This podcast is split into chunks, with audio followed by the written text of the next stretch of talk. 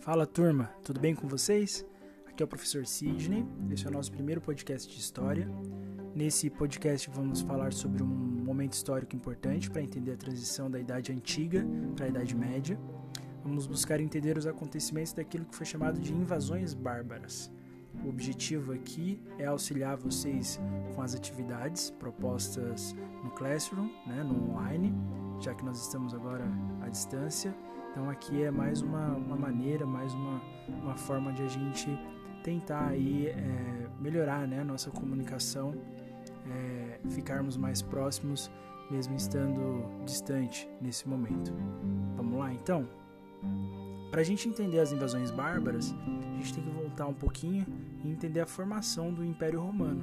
Né? Então, é, durante séculos, os romanos conquistaram outros povos, dominando um vasto território essas conquistas se davam graças a um exército organizado e eficiente dos romanos. Então, se vocês buscarem nos livros, no Google, sobre o Império Romano, você vai ver que ele é um, um território muito grande. Né? As guerras de conquistas traziam riquezas para Roma na forma de saques e escravos. Então, saques, roubo, né, pilhagem, e escravos Aqui a gente tem que lembrar que são escravos de guerra. Então, o povo mais forte dominava o povo mais fraco, né, em uma guerra, e aquele que era vencido era escravizado, tá? Então não tem nada a ver com os escravos, por exemplo, que nós tivemos aqui no Brasil colonial, aqui na América, né? Aqui os escravos têm uma outra conotação, uma questão racial, né? Então não tem nada a ver que eram escravos de guerra, os mais fracos eram escravizados. Beleza? A máxima extensão do Império Romano se deu com Trajano, que governou por volta do ano 110 depois de Cristo. O grande território governado por Roma dependia muito da presença do exército, que era dividido em legiões e defendia pontos estratégicos da fronteira.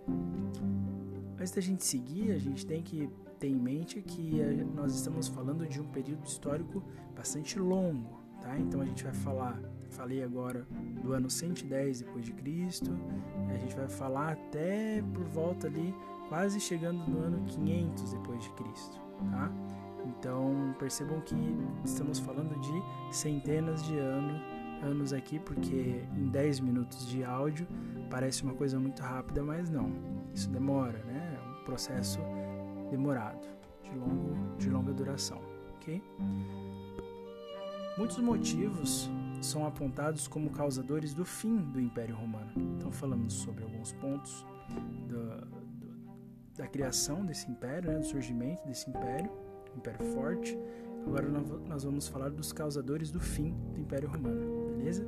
Que eu vou citar três, três causadores do fim, né?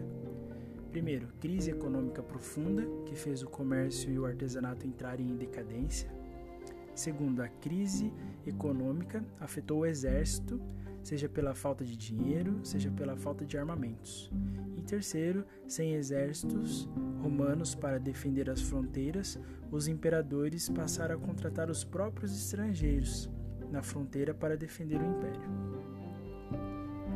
Embora muitos fatores possam ser apontados, de citar, não resta dúvida que o fator principal para a dissolução do Império, né, o fim do Império Romano, foram as chamadas invasões bárbaras. Né? Aqui nós chegamos no nosso ponto. Porém, dois, dois pontos devem ser destacados quando falamos dos chamados bárbaros. Os romanos chamavam de bárbaros qualquer povo que não falasse sua língua, o latim. Embora seja usado o termo invasão, então invasões bárbaras, a entrada dos bárbaros no Império Romano se deu na forma de migrações, normalmente de pessoas em busca de melhores terras. Então aqui entram duas coisas, tá? Bárbaros é um termo pejorativo, ou seja, é a visão dos romanos para os estrangeiros. Então, todos os estrangeiros, aqueles que não tinham a cultura romana, eram, eram chamados pelos romanos de bárbaros. Tá? É, e a outra coisa, o termo invasão, que sempre tem uma conotação militar, uma conotação de violência, mas a gente tem que lembrar que essas invasões, né, entre aspas, elas ocorreram de forma pacífica em boa parte da história, tá bom? Os bárbaros, então. Os chamados povos bárbaros possuíam muitas diferenças se comparado com os romanos. Né? Vamos citar algumas diferenças aqui. Primeiro, moravam em aldeias menores e não em grandes cidades, como os romanos. Não possuíam leis escritas, guiando-se pela tradição oral, passada de uma geração para outra. E terceiro, organização social voltada para a guerra, onde as várias famílias se organizavam em clãs que obedeciam a um líder guerreiro. Por volta do ano 370, chegaram à Europa vindo da Ásia, vindos da Ásia, vários guerreiros conhecidos como Hunos. Eram guerreiros ferozes e viam nas cidades romanas uma oportunidade de obter riquezas por meio de saques. Alguns livros didáticos tratam os Hunos como mongóis, tá? Só para a gente colocar aqui. O rei dos Hunos era Átila, que liderou seus guerreiros para dentro do Império Romano, saqueando as cidades no caminho, chegando a Gália, onde hoje fica a França. Importante aqui, ó, saqueando as cidades no caminho até chegar a Roma, né, e depois França. Muitos outros povos, como os visigodos, os vândalos, os alanos e os suevos, foram forçados pelo ataque dos hunos a buscar novas terras, invadindo o Império Romano.